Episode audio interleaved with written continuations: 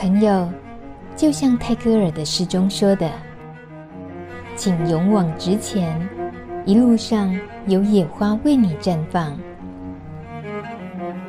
路德之音就在你身旁。Hello，欢迎收听路德之音，我是大米。在这个不大不小的台湾岛屿上生活，时间久了，会以为自己什么都能掌握，什么都懂。其实，城市与乡村的差距不只是距离而已。一旦我们有机会跳开习惯的西部、北部城市的思维，才能够真正看见和听见彼此的不同。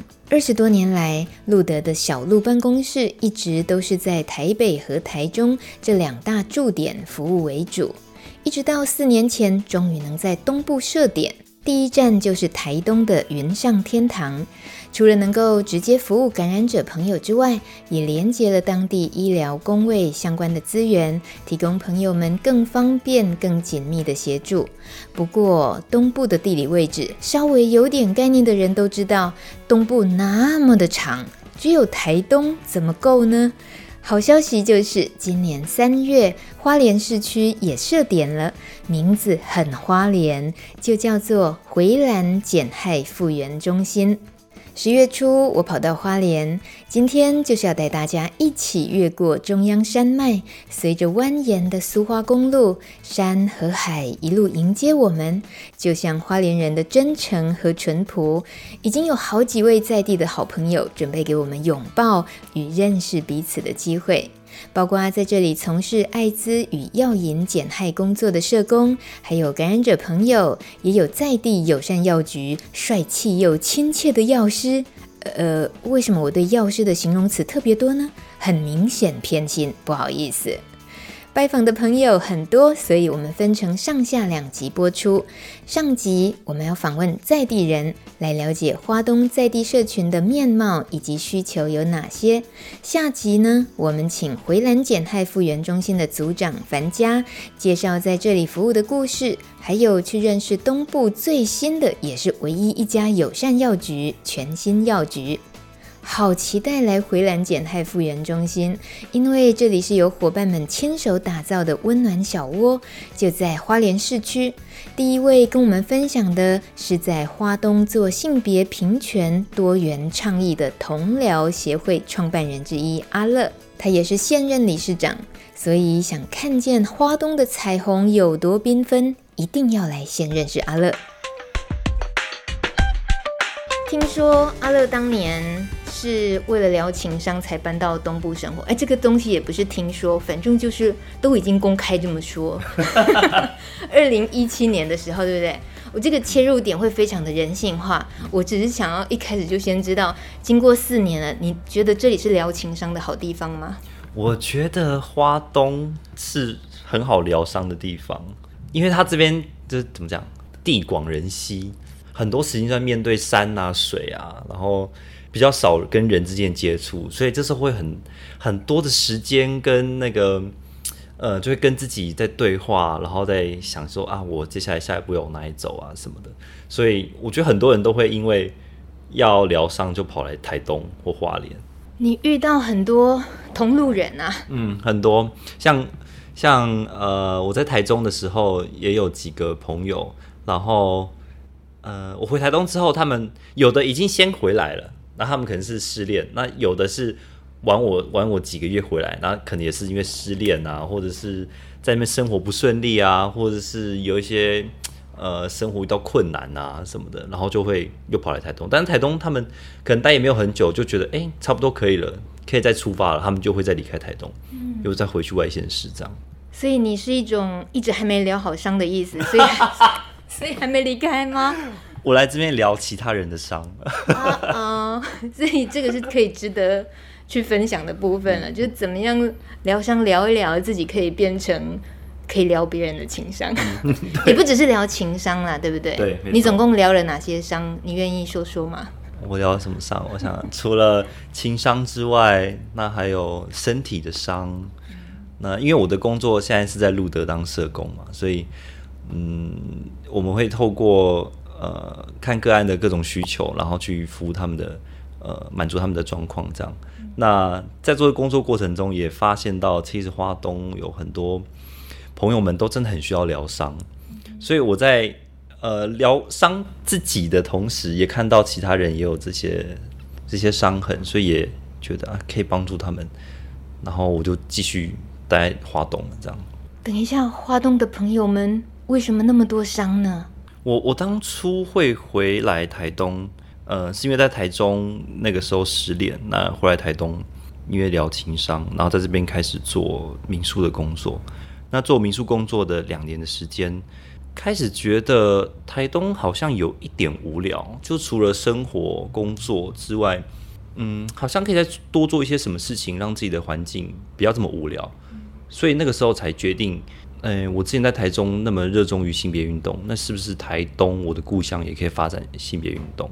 其实还有一个还有一个原因，就是因为我在滑交软体的时候，就会发现，哎，怎么那么那么少人？就是最近的人离我要十几公里以外，这样就觉得哇，台东的圈内人这么少吗？怎么可能？不会吧？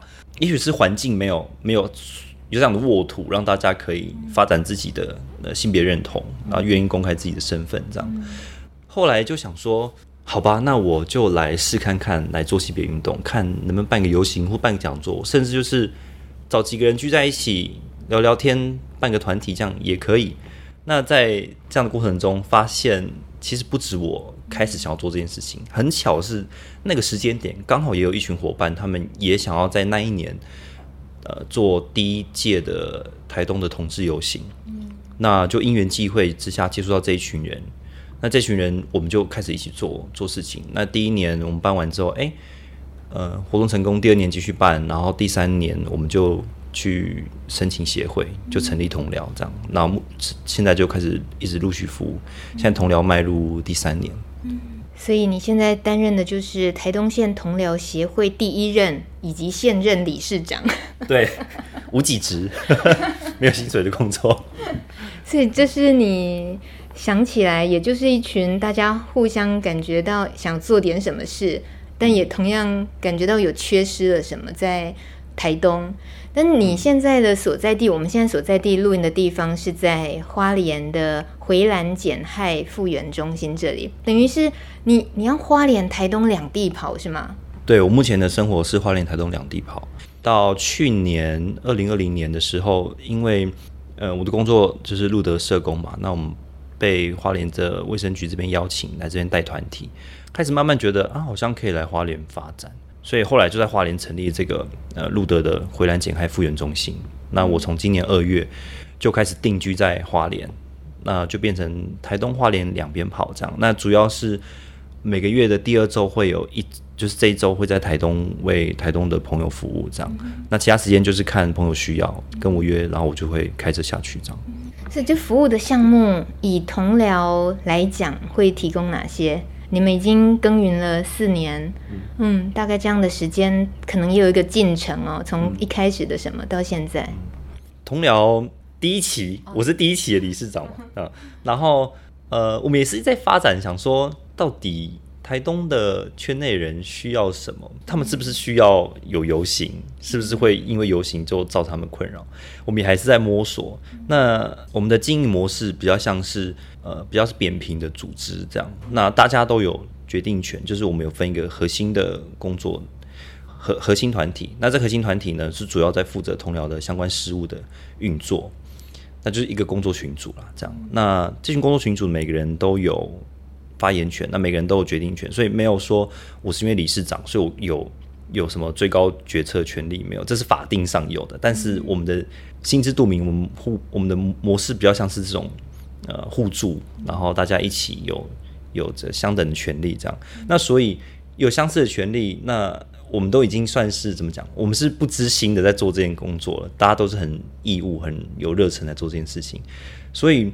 嗯，也会期望说是每个人他可以用自己最舒服或是最喜欢的方式去做性别运动。所以有人他是可能艺术相关的工作者，他就很想要找一些有关艺术工作，比如说可以做装置艺术啊，或是办一些诶、彩绘活动啊，或是等等等这些，或邀请一些艺术家。那有人他是跟在地的呃性别友善的网络单位很熟，很多店家他都很熟悉，他就可以去跟这些店家。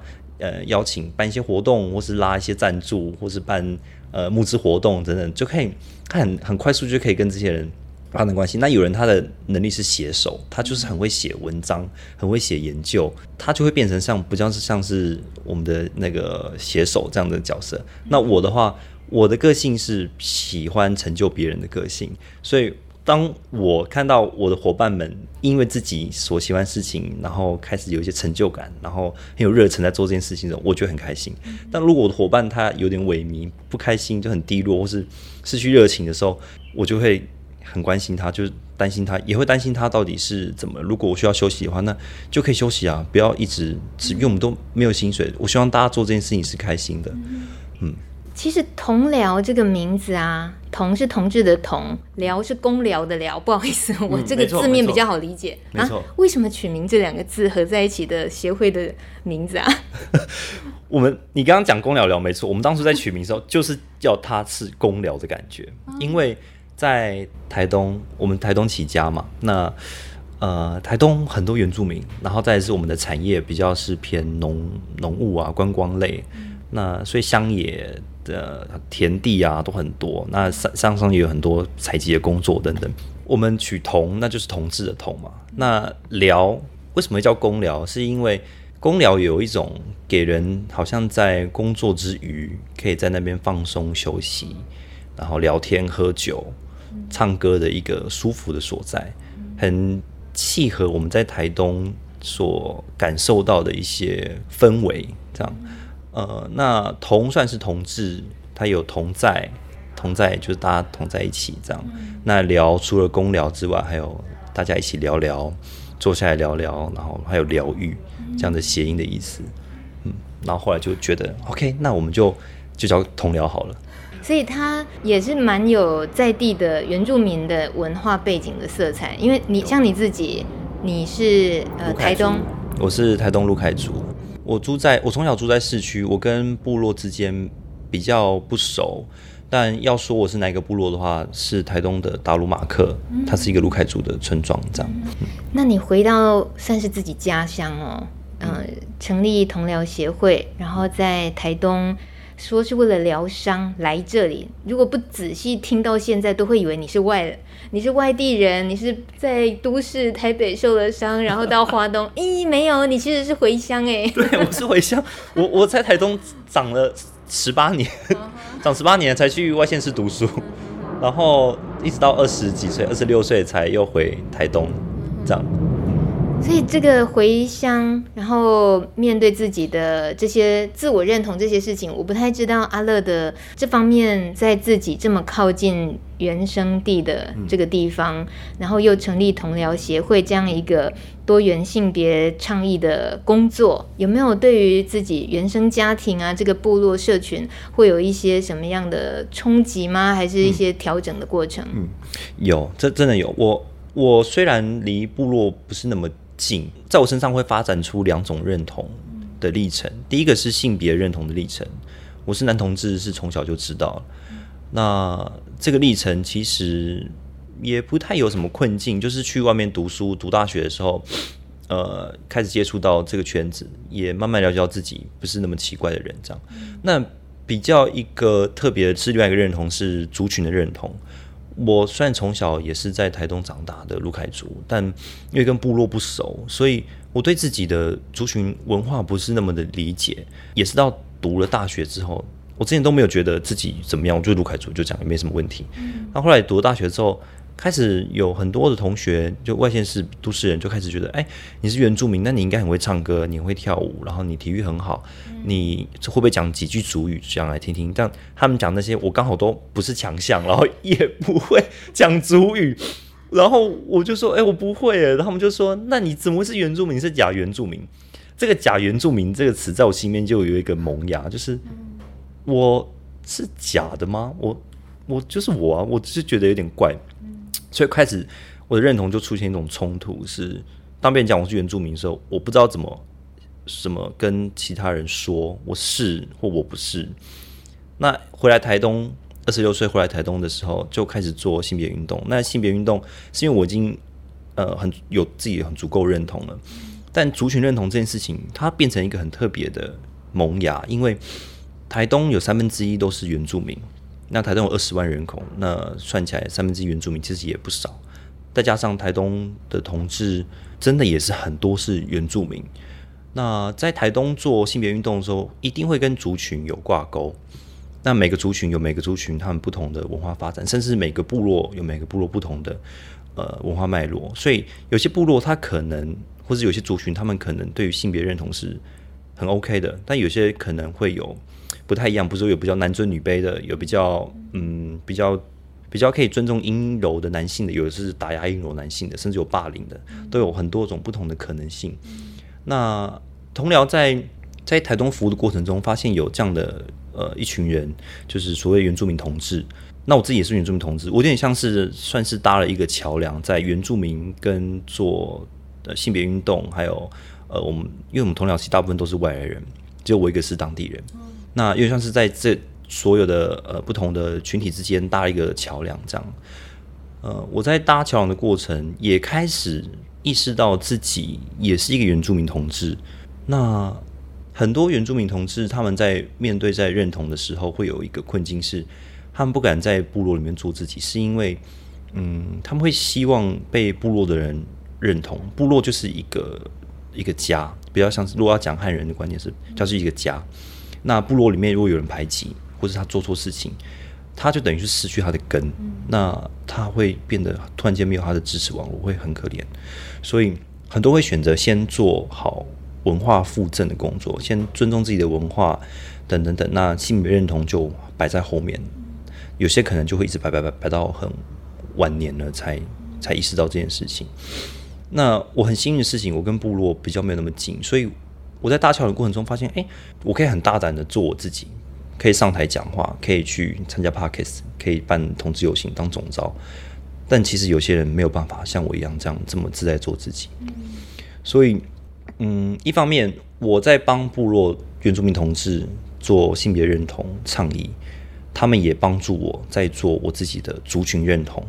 我才了解到，原来我身为一个卢凯族，我的原住民名字叫 Loveless，然后，我的文化是什么？那我嗯从哪里来？我未来想要做什么事情？它跟我这个肤色、我的外形跟我的呃，它是离不开的。那这条路我现在还是在走，所以族群认同的部分我还是一个新手。我现在就是觉得，我就是觉得我是一个鲁凯族，然后我不是大家所想象中那样子会唱歌跳舞，然后呃还有什么还会讲族语这样？没有，不会，我就是卢凯族，我就是阿乐，我就是我自己现在这个样子这样。经由你这么说，也真的觉得我们一般这些汉人啊、平地人，真的是刻板印象到底是怎么样，那么根深蒂固。就即使跟你同年代都很年轻人，可是还是那么多的东西，一看到、一听到原住民族哪一个族，然后马上就要套这些标签，啪啪啪啪啪就把它贴过去，嗯、很累人呢。就对你们当事人来讲，是每次要去撕掉这些，也是会蛮累的吧？嗯。会会是一个蛮辛苦的过程，嗯，嗯，那在同僚组织，其实现在这样子运作下来，呃，你们其实不只是对于性别平权啊，然后这种部落之间，大家对于多了很多视窗去理解性别这些议题之外，那其实也都还触及到可能是呃，在药瘾的议题、艾滋的议题，这个就包括你自己原也是路德社工来讲的话。所以，就你自己的已经在这边，不仅是原本在这里长大的孩子，然后到最近几年回来成立同僚协会，然后又是路德的这样子志工身份，你看见花东这里对于一些性别、艾滋、药瘾这方面这些议题，会觉得他们的特殊性，或者是跟都市西部的都市比起来，很不一样的一些会遭遇的困境是哪些？跟先讲相似的好了，呃，相似都是是一种弱势群体，因为，呃，不管是他有药瘾身份或是艾滋身份，在一般社会大众不了解的情况下，他是会被打压的。好，那不同地方是花莲、台东这样地广人稀的地方，它花东很长嘛，那每个部落之间大概就差了十几二十公里，呃，在自己的社区里面能不能够做自己是一个是一个困难的，然后再来是看医生。呃，像花莲主要的花莲跟台东都一样，都是主要的医院，艾滋指定医院都是在市区。那在比较住比较远的，比如说住在光复或是再南一点，很多就是他们都要看医生都要跑来市区这样。嗯、那在台东也是这样，有些住在大武我太麻利了，他们看医生就要来到市区，所以交通就是一个问题。通常看医生就一整天就花掉了，嗯，那。这个对于有一些有经济弱势的朋友们来说，就会很困难，因为如果他们要光是要维维持稳定工作，他们就很困难，因为他们一定要花一些时间在看医生这件事情上。那交通也是，交通费也是一个蛮贵。像搭计程车的话，如果要从比如说都兰，假设都兰，都兰离七台东是算蛮近，大概二十分钟。我这样讲好像 算近吗？二十分钟好，然后搭计程车大概就是要五百块这样，看个医生要花五百块车程，然后再到医院看完，然后再搭五百块再回到，他一千块就没了，然后所以他们的那个经济就会被比较弱势一点这样。嗯，除了这样的困境之外，我也在想说，我身为同僚，我们比较服务的族群是多元性别，我们主力是在讲多元性别。怎么去结合我在路德的工作，就是在药瘾还有艾滋，可以让大家有多一点选择。嗯，多一点选择，对对对对。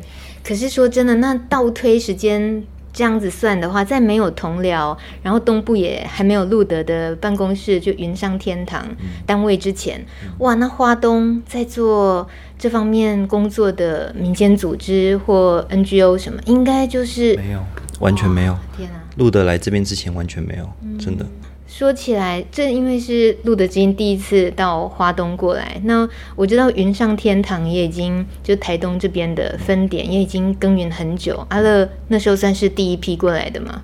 我算第一批。哎，云上天堂第一哎第二年还第一年的时候我来的，嗯，嗯，这样算第一批吗？好，反正就很早。等于对在地的这些有需要这些协助的社群来讲，他们三四年下来，慢慢的感觉到这些呃有需求的这些社群的朋友们已经慢慢集结起来嘛，他们都可以知道这个地方了吗？应该说网络空间他们都知道了，对，但实体空间可能没有来过，还是不晓得。但他们都是用各种不同方式在知道我们，比如说知道我这个人，或知道。呃，我相关的周遭的人、朋友或同僚，或是路德，嗯、其实这些这些虚拟的接触，或是非实体的接触，嗯，其实都可以让大家知道我们的存在。这样，但其实还是还是有很多人不知道。哎，嗯、我觉得我们可能需要一个公关。你说的很多人不知道，你是怎么发觉有很多人不知道的？他们在哪里被你看见？像我今天早上才接到一通电话，呃，因为。呃，路路德要办一些活动啊，我接到一通电话，那通电话是要报名这个活动的，这样什么身份？这样他说他是药瘾，然后也艾滋这样。那我他住哪里？他说住花莲。我说啊，那你知道我们路德吗？他就说不知道哎、欸，这是在哪里啊？有这个协会？我说那你这样你怎么找我们这个活动？他说就朋友介绍的这样。我就想说哦，那你要不要今天就来这边，就是看一下？我我刚好今天在办公室，你可以来。他说：“但他今天上班。”我说：“好，那没关系。那下次我先给你地址，你下次可以来这样。或者是有些参加一些讲座的时候，不同僚办讲座，嗯、那我们就是在跟他聊的时候，他说：‘哎、欸，他不知道原来台东有同僚这个组织，他也是透过朋友介绍才来这样。嗯、那甚至我们已经办了三年的游行，嗯，还有台东人当地的同志不知道我们有办过游行。嗯、我想都要去慢慢的累积吧，这个，对。对”而且听起来透过活动，然后大家揪了一起，哎，有一个那个活动要不要一起去？这是蛮好的一种。嗯呃，让人家看见的方式，尤其在我们这样子的社群里面，你说没事，就怎么可能突然就说，哎、欸，你知不知道有个回蓝复原中心，就 很难切入，有没有？所以最好是透过哦，好像最近有一个蛮有趣的主题，要不要一起去听？哎、嗯欸，然后或者是朋友聊一聊说，哎、欸，你这样子，你去找那个。那个最近在办一场讲座不错啊，就很好切入啦，嗯、是这样子，对不对？嗯、没错，像像同僚刚开始我们在做的时候，游行我接总招那一年，我们就想说，因为前面两年经验是来参加游行的人大部分都是外地人，呃，可能参加游行的总人数可能三百人好了，里面大概有两百人都是外地人，那台东人就比较少。我们就会想说，究竟是我们一头热的在做这件事情，其实台东没有这样的需要，还是其实有，我们只是还没有看见成果这样。那呃，因为接触接触不到当地人、当地的同志的情况下，我们就在想到怎么做。后来我想到，因为那个时候，那时候我还很爱喝酒。那个时候现在没有，那时候还爱喝酒。我想说，那既然这样，台东应该原住民爱喝酒，同志爱喝酒，原住民同志应该更爱喝酒吧？好，我的刻板印象，不好意思。但这个策略是有效的。我那个时候就邀请很多我的朋友，他们就是原住民同志，那就来，我们就可能去一些酒吧喝酒、唱歌、投币式卡拉 OK 这样。然后每个礼拜约，每个礼拜五晚上约一团，或礼拜六约一团，这样很快的就累积了一大群原住民同志的的那个呃呃资料，大家会员名单，对会员名单。就开始很多人都来这样，然后大家朋友带朋友，他已经开始变成是一个小型的，也不小心，那，也来是大概二三十人有这种情况，他就变成一个团体。那我从这样的经验中得到了，嗯，可能就是有脂肪肝。或是肥胖，哎呀，牺牲很大。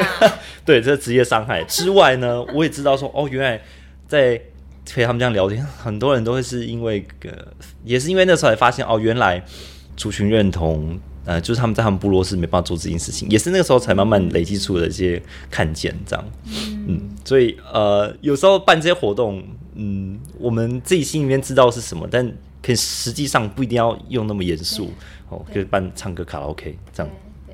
那我请问一下理事长，同僚协会理事长，像透过活动能够办，然后揪更多同好或者是一起关心这个议题的人，那更多当然是希望在地的社群，这一群多元性别的朋友们，或者不管是 HIV 或者药瘾的朋友们，大家一起来可以有个互相支持的社群建立起来。这个事情，你现在刚刚口气听起来，理事长有点不满意的是觉得还有很多人不知道。那，呃，如果往远一点看的话，你觉得更多人看见，呃，更多人来参与，你觉得那个会带来的是你期待的，希望会发生什么事？嗯，我期望的是对的事事情持续做嘛，然后，嗯，希望可以接住每一个在呃华东地区的同志，呃，那一年公投那一年。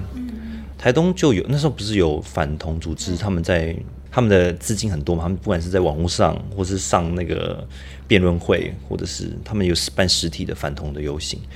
那在东部地区，他们就选择在台东办呃反同游行。他们哇，那个租那个场地好大。我我还记得那个时候我收到消息之后，他们就是台东大概分三个县，就是三线、海线跟南回线。他们有车队在三线、海线、南回线，车队就是。很多台车，然后有喇叭放他们的三好两坏，呃，元气小桃红那个就是反同的一些、嗯、一些证证件这样。那在市区呢，除了有车队之外，还有还有走路的纵队。那他们走路队就是会发传单这样。我觉得那一年真的是对同志来说是很伤人的一年。那那天公投结果出来的时候，呃，台东好像有。八成还九成的人是投反对的，这样就是我们看那个区域的那个分析，所以等于说，我今天走在路上，十个里面有八个人是反对我的存在的，这样。我觉得这样的困境，我因为我算是有坚持，有比较有很多支持系统的人。那如果我们没有接触到这些人，他们会不会就觉得自己没有存在的价值或意义？这样，所以我会想要去做这件事情。也是因为那年，除了我是因为台东人之外，还有看到呃身旁的环境这么不友善，所以我觉得这件事情它是对的，我觉得应该要继续做下去。谢谢，谢谢你继续坚持下去。而且同僚协会同僚在办的活动，我觉得都很厉害，就你们办的讲座啊，然后议题关心的议题。原住民同志、女同志、男同志、跨性别什么很丰富多元呢，嗯、超强的。嗯是生生哎，他都要点吗？公刚刚这边讲喝酒是不是？那个没有，那个过去啦。唱卡拉 OK 也是要啊，也是要，对不对？所以你们那些议题的设计，然后邀呃邀请者，然后这些其实好用心哦。嗯、你你们也是蛮严肃的那一面在做这些事。对我们。呃，在做这些事情的时候，其实也是有在想说要嗯要怎么做或做哪些事情。一开始当然我们的工作群组里面比较多人是男同志，那男同志在想事情的时候就比较像是以男同志的思维在想。后来慢慢的有一天，我们团体里面的女同志就发声，她说啊，怎么都是男同志的活动？后来我们就说完蛋了，我们要男同志霸权了。那我们 OK，那我们就不要办男同志活动。那你觉得我们可以做什么？他说，那我们可以来办一些什么什么之类的这样。然后我们就他说好，那我们就来办这样。那其实我们也是在每一次办活动和讲座的结束的时候，都会有回馈问卷，那就会请大家填说，哎、欸，那希望我们下次办什么，或是哪些地方不足这样。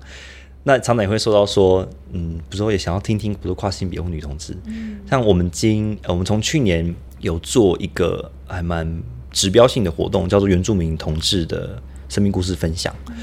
去年我们是跟一个当杜巴克老师，他呃来当主持人，然后我们邀请台东当地的原住民同志来分享自己的呃生命故事，这样。那办了三场，第一场是在南回县。那一场邀请的是呃一个排湾族的，那第二场是在海岸线的都兰，我们邀请到阿美族的，那第三场是在三线，我们邀请布农族的。这三个族群他们在讲自己的，应该说这三个人他们讲自己的故事的时候，会发现他们所在的族群文化跟他们自己的认同会有很大的关系。不过，呃，我们我们也是在这样过程中得到很多的资讯，也学学习到很多。不过。这三场的回顾问卷都遇到一个一个相似性，都是哎，怎么都没有女同志？然后我们讲说，好，那我们今年再来办，我们全部都找女同志，我们就找原住民女同志。这样。哇，等一下，有这么多素材可以取得，是不是？呃，没有，但 但就是还是还好有一些好心人，他们愿意愿意呃，就是分享他们自己的生命故事。那透过这些好心人。呃，女同志，她也许她朋友里面就有女同志啊，嗯、所以她就可以去捞她自己的朋友这样出来，愿意分享就会慢慢的滚雪球这样跑出来，这样。好棒哦，好令人期待哦，嗯、就是呃，愿意听见，即使是稀有的社群，可是稀有社群里面还有更稀有的，嗯，那这些声音确实就像你刚刚讲，齐头是大家哦扁平式的这样子的一个 NGO 的话，就会。更容易可以互相帮助彼此，嗯、听见彼此。我们弹性很高，就是因为大家都是做自己想做的、关心的事情，所以它的弹性就很高。不过我们遇到一个问题啦，就是我们没有稳定的收入来源，主要都是接政府的计划这样。那政府计划就可能就是可能两万、五万、八万这样小型的。呃，如果是接政府的计划，但就会要根据政府的一些指示 KPI 这样走。那我们还是最终还是会希望说，可以继续维持我们这样的弹性跟自由，所以还是想要呼吁大家，如果 OK 的话，可以捐款给同僚，嗯、那让我们继续做就是大家感兴趣的事情，这样不会被政府的 KPI 给绑架。嗯。嗯这就是身为理事长的担当了，就还得要负责募款就对了。对，谢谢。辛苦了，辛苦了。大家听到这边，不管是有钱出钱，有人力想要出人力，就是直接 FB 其实搜寻“同僚”两个字，“同志公寮”。嗯嗯，对对对。好了，很好记。那相关的很棒的一些活动，也是 follow FB，其实就都可以看见。那希望透过呃今天跟阿乐聊这些，基本大家有个知道那个。快速的小视窗可以赶紧连接上的，那就是最我们最期待发生的事情。刚刚阿乐说的，像是在公投同婚公投那件事情上，如果早一点，我们有更多人能够聚集，能够都对自己的认同是有力量、有陪伴的话，也真的在那时候，或许就很多脆弱的心灵就比较。得到一些支撑，听到你这么说，那是真的很值得一直运作下去的原因。我听了很感动，也很谢谢你做这些，谢谢阿乐，谢谢谢谢大米。跟阿乐聊完天，我发现，在花莲的小鹿办公室里有一个可爱的身影，帮忙整理环境，亲切又细心的协助各种活动。虽然他戴着口罩遮住大半个脸。但是仍然掩盖不住他青春洋溢的神采。他叫乌布斯，很期待听听他的生命故事。一开始他就兴奋地说要送三十岁的自己一个重要的礼物，就是恢复原住民族语名字。有人要送自己三十岁礼物是什么礼物？恢复原住民族语名字。哦，嗯，我觉得我身为原住民感到非常骄傲。嗯，毕竟我们祖先在好几百年前就从南岛那个太平洋的某一个岛屿迁徙来台湾，是一个很辛苦的一个迁徙的路程。嗯，然后再来就是经过日治时代，还有西班牙、荷兰的统治，也是很辛苦这样子。虽然我不是纯的原住民，但是我觉得有一半百分之五十的协同，我觉得感到非常骄傲。嗯，一半是泰鲁格族。哦，是。嗯，我妈妈是原住民，然后爸爸是闽南人。嗯，那把它拿来当三十岁生日礼物，意思是他平常要做有点难，是不是？其实想换恢复原住民族语传统名字，已经有一段很长的一段时间了。嗯、然后想说，哎，三十岁好像。要进入一个轻熟男的一个阶段，这一个转泪点啦。嗯、对，那个名字也想好了吗？阿公的名字就是乌布斯，然后就延续在我这个一代。嗯，然后也叫乌布斯，我跟阿公是同名。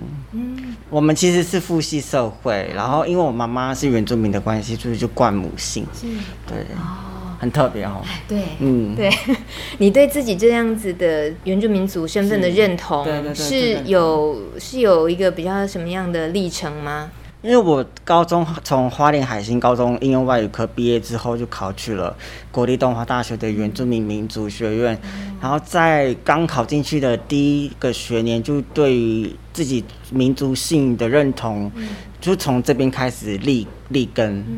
嗯然后开始认同自己的身份，嗯、才开始有想要回复传统姓名的呃想法。嗯，对，我来回蓝检泰复原中心，也就是路德的花莲，算是分办公室这里，会看到你这么年轻，然后在这里帮忙做点事情什么。我、嗯，你愿意聊聊看你为什么会接触到这个花莲的回蓝中心吗？哦是因为我刚从疫情爆发之前是在花莲机场服务，嗯、是呃华信航空的地勤人员，嗯、然后因为疫情的关系，所以就离开了职场。嗯、后来失业了一个月，嗯、整整一个月我很恐慌，嗯、因为我没有收入，没有工作，我会觉得很担心，嗯、然后也蛮多支出的部分也没办法去缴费，所以就很担心。目前就是刚好也透过。樊家姐的介绍，这边有一个职缺，嗯、也很感谢樊家姐提供这个机机会让我在这边服务，然后更了解协会在做什么，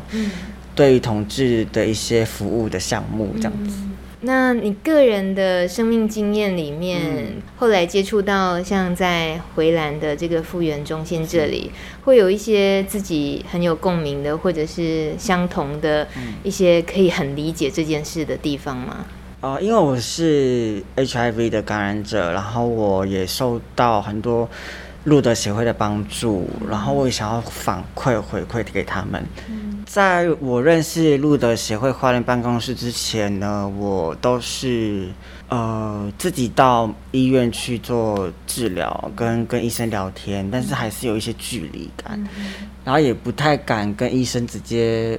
呃，侃侃而谈，嗯、因为还是会有距离，嗯、也担心他会骂我还是怎么样，然后有可能啊，我自己多想了，然后会预设立场。然后后来我认识了路德协会这个组织单位之后呢，然后也发现他后来也要准备在花莲设立办公室的时候，会很开心也很期待，嗯嗯、因为他们也说，就把自己当自己家，可以常常来做做做啊也好样子，嗯，就很开心，嗯。在这之前，有跟你一样自己相同际遇的朋友的小小的朋友圈互相扶持的吗？比较少，都是一个人。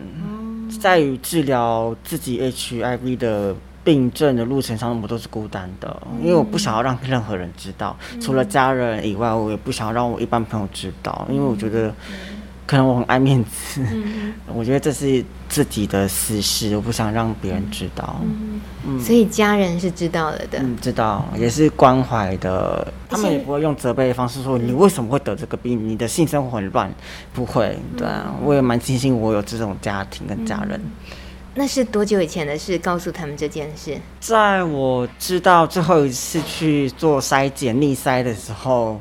呈阳性的时候，我打击其实非常大，因为我以前有忧郁症，就是另外一个故事，我被霸凌的，对，在学龄的时候，嗯，然后就因为这件事情，因为忧郁症很容易一些挫折或一些很大的问题，让你又复发的点会爆发。然后因为得知我阳性的反应之后，就觉得很想死，去自杀这样子。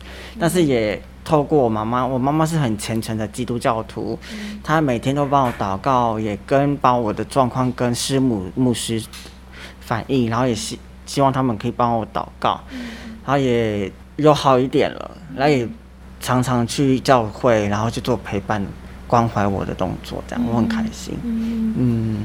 这样回想起来是几年前的事，我是说刚开始告知 HIV 阳性这件事，七八年前了吧，很久了。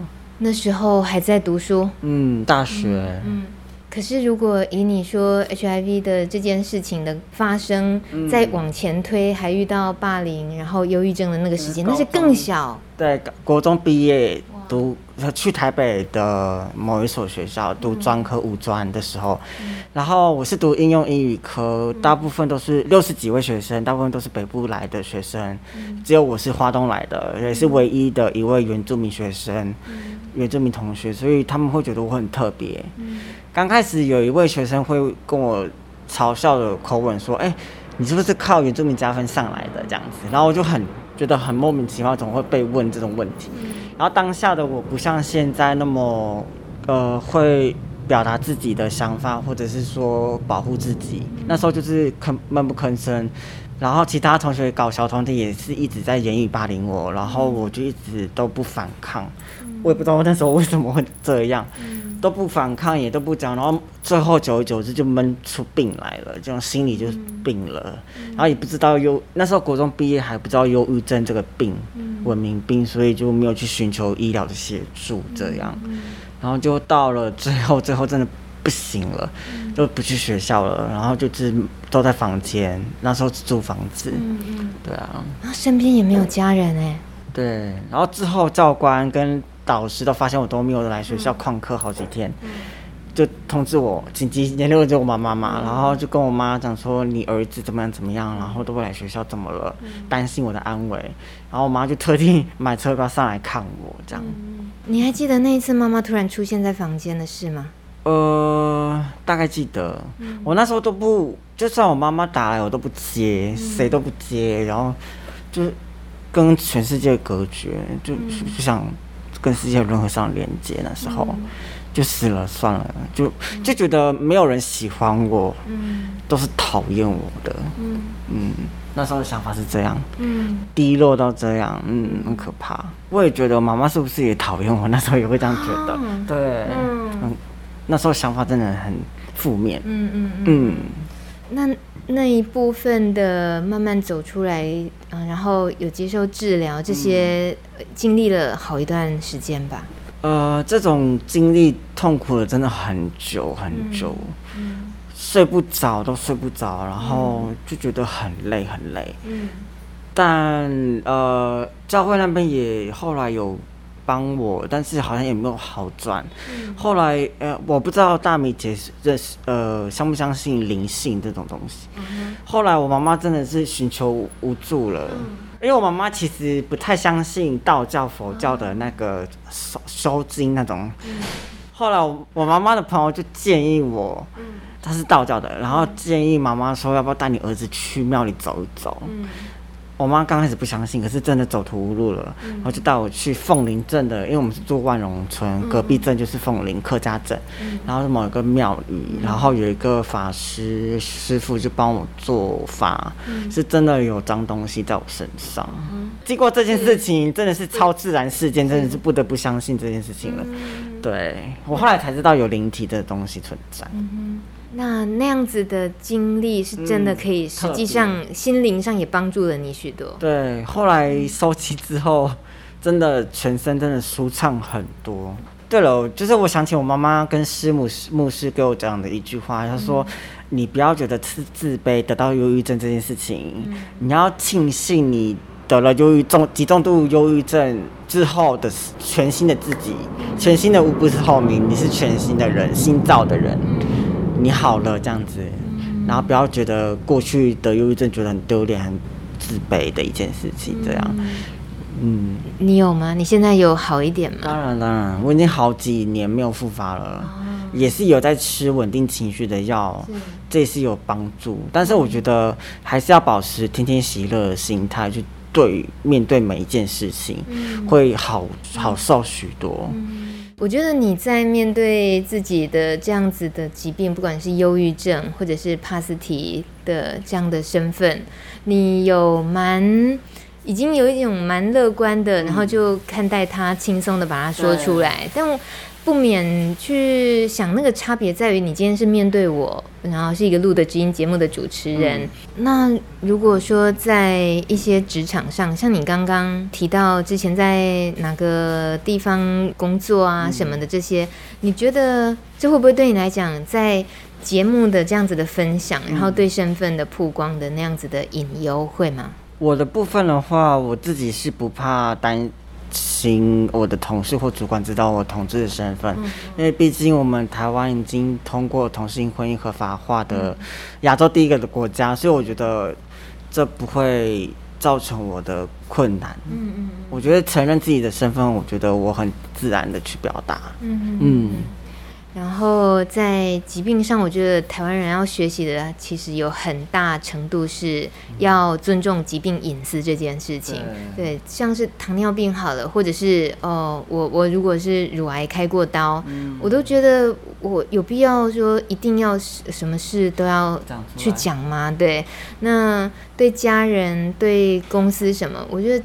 想跟家人分享，通常是比较直接，嗯、会觉得家人的支持很重要。嗯、但是工作场域、其他的生活的场域，很可能其实就多所保留。嗯、可是这个部分，我觉得在从都会人的一些生活思维来讲，就觉得本来每个人就是很独立的生活的个体。嗯、但在像花莲这里，尤其像部落生活，嗯、好像是就其实人的生活是很紧密的。嗯、会不会说，即使是其实。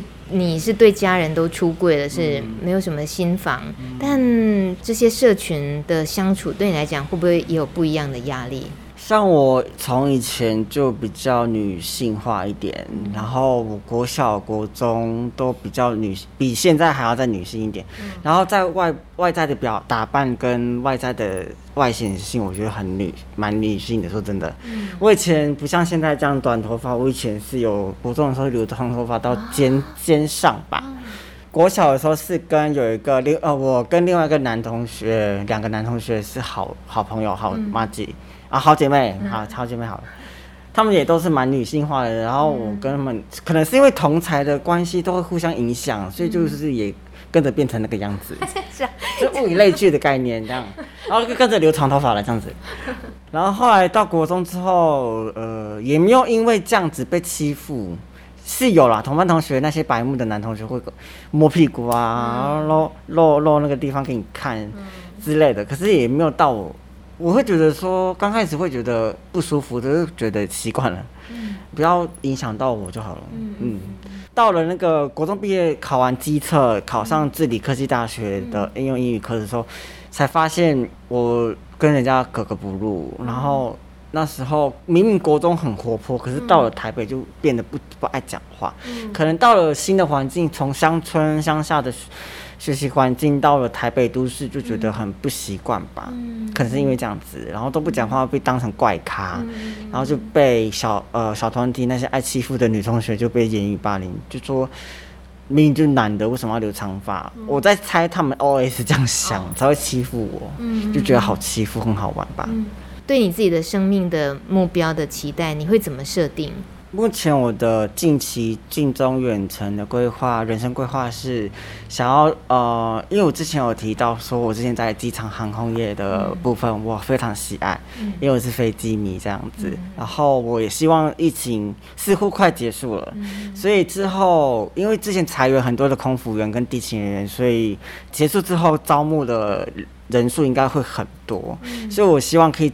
呃，抓住这个机会，工作机会，能再次的回到航空业这个工作场域。嗯，嗯，因为我想要转职为空服员，我想当空少，哦、这是我的目标。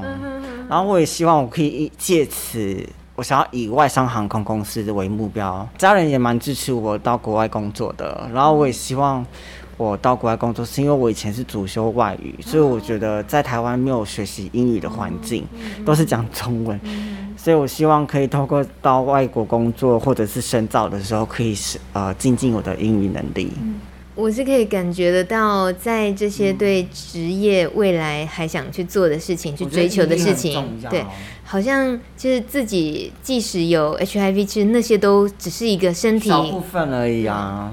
那个根本没什么，你还是应该要去追自己想要追的梦。当然，我觉得不想浪费时间了。嗯嗯。但这个跟相比于你在一开始六七年前知道验出阳性 HIV 的那一刻的那种没有希望感，彻底的不一样。对。你你可以有这么大改变是为什么？这么大改变是因为听到蛮多朋友是因为 HIV 太太晚知道了，变成。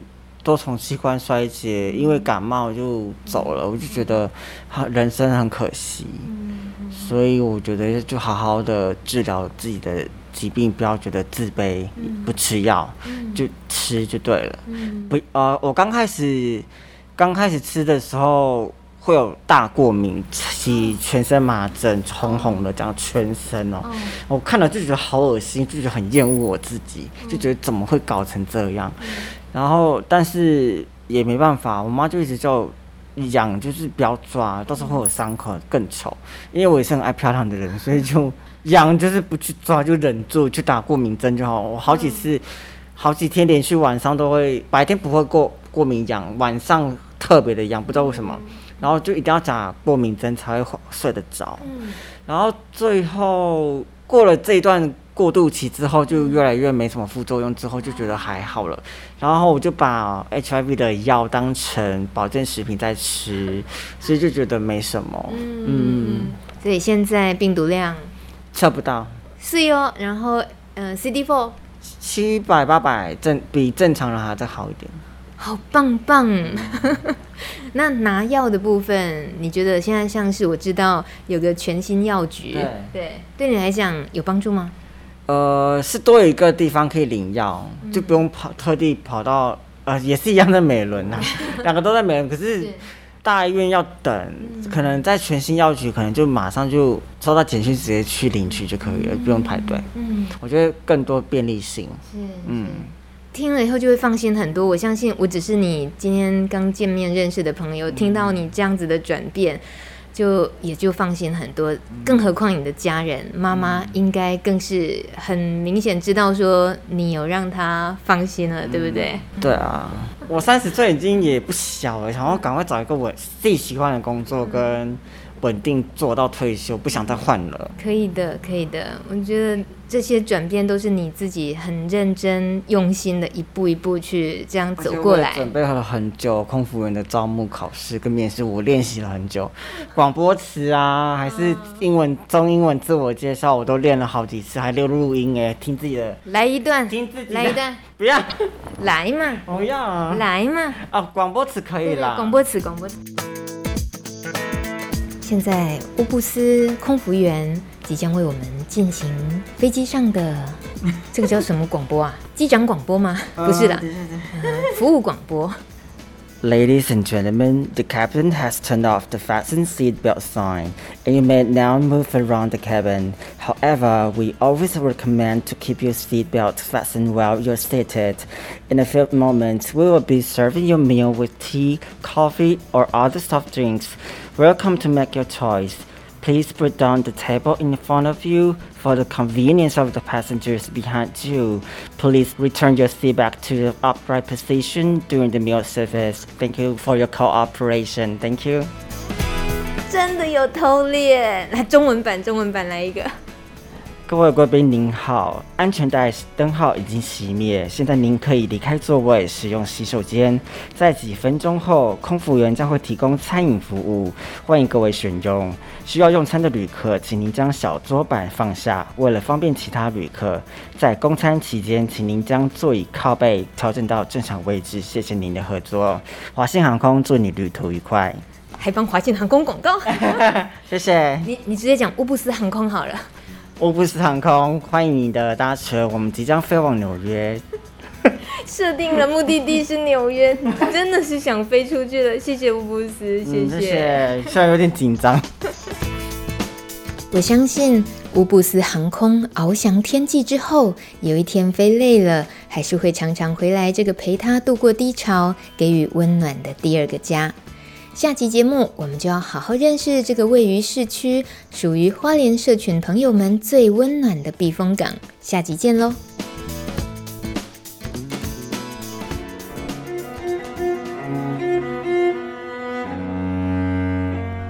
本节目由路德协会制作播出。